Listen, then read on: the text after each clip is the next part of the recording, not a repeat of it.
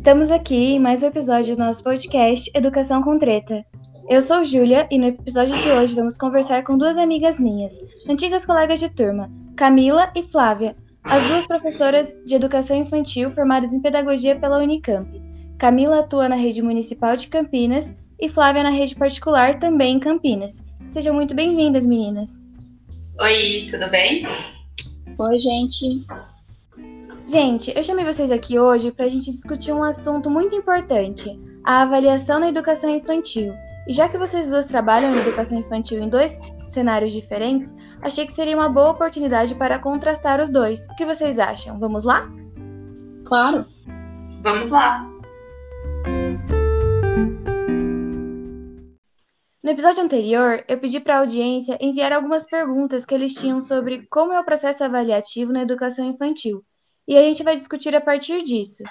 E a gente também vai ter a participação de algumas crianças que colaboraram com o nosso estudo com a ajuda dos responsáveis.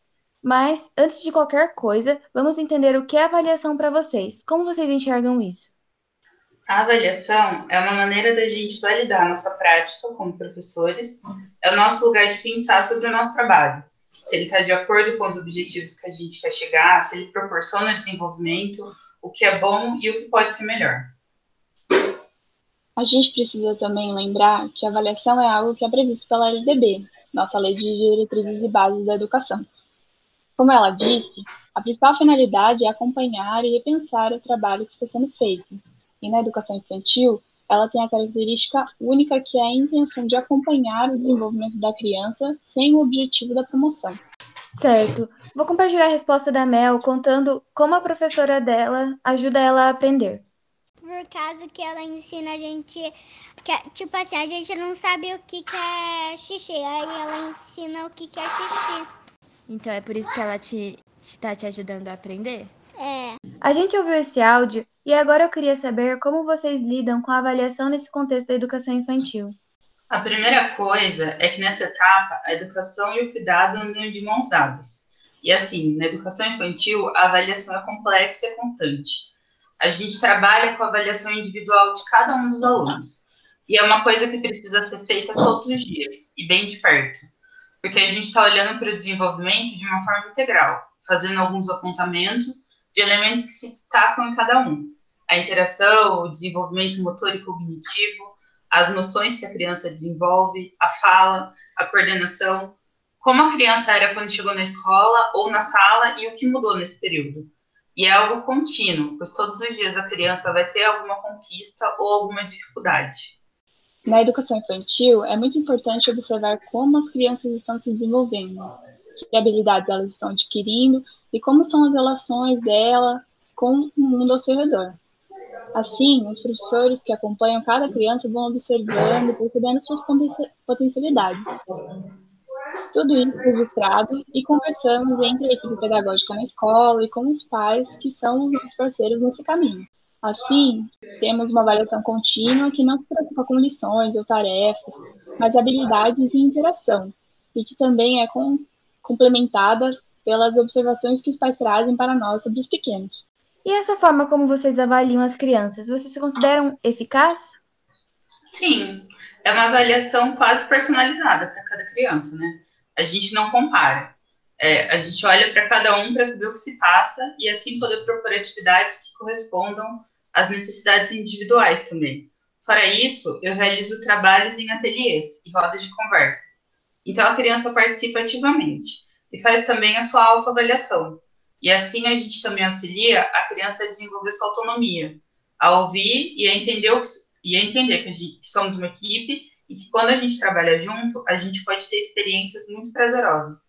Acredito que se tem uma educação para o bem-estar e para o desenvolvimento da criança, não teria outro jeito de fazer essa avaliação. Porque quando se ensina o conteúdo, há objetivos gerais, há um mínimo que se espera, mas quando se trata da educação infantil, cada criança é única. As nossas pequenas ouvintes também compartilharam sobre como as professoras delas sabem se elas aprenderam ou não. Escutem só. Quando eu tiro a foto, tipo, eu tô com a atividade certa ou errada. Uhum. Daí uma foto que eu tiro fica certa, daí a outra fica errada. Porque ela eu ela põe na tela, tipo ela põe. Ela põe uma, um elefante. Eu não sei o que, que é um elefante. Aí ela. Aí ela, eu falo assim, ó, Miss Dani, o que, que é isso? Aí ela fala o que, que é, aí ela me explica direitinho, aí eu já sei. Muito legal isso que ela dividiu com a gente, né? Meninas, tem alguma coisa que vocês acham que poderia ser feito de alguma forma que não essa? E por quê? Olha, num contexto geral, os educadores pecam bastante, optando por, por avaliações por notas, dado se um conteúdo é aprendido ou não. E a avaliação feita dessa forma muitas vezes leva o aluno ao fracasso, pois ele se desmotiva quando não atinge seus objetivos. É algo que, no geral, do cenário da nossa educação, precisa ser revisto e readequado. A avaliação deve ser feita a partir da própria criança, sem comparações. E, além disso, a gente precisa avaliar o todo, nosso trabalho, as atividades, o interesse, o ambiente escolar, a rotina. Por exemplo, a gente, enquanto turma, que precisa ficar se adaptando aos horários, ou eles contemplam o nosso ritmo, nossa necessidade. A gente precisa avaliar a gestão dos espaços e os ambientes, para poder adequar tudo para atender melhor as necessidades de toda a escola. Na escola na, na qual eu trabalho, por exemplo, nós desenvolvemos muitos projetos, pelo menos dois por semestre. Geralmente, um de artes e outro de um tema escolhido pela professora e pela turma projeto acontece através de uma série de atividades e, ao final, temos um produto, que pode ser um livro feito pelas crianças, uma feira ou um vídeo.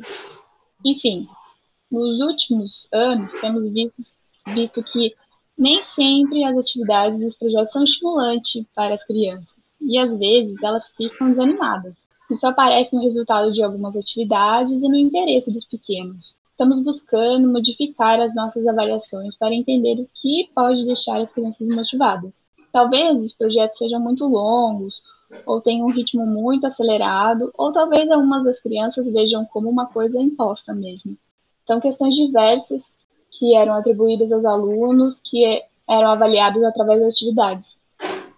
Estamos tentando corrigir isso e fazer uma avaliação mais abrangente que fale sobre o processo de aprendizagem mas que considere a participação e desenvolvimento das crianças. Sim, é verdade. E olha o que os nossos pequenos ouvintes falaram que gostariam de mudar na escola. O que, que você acha que sua professora podia fazer diferente?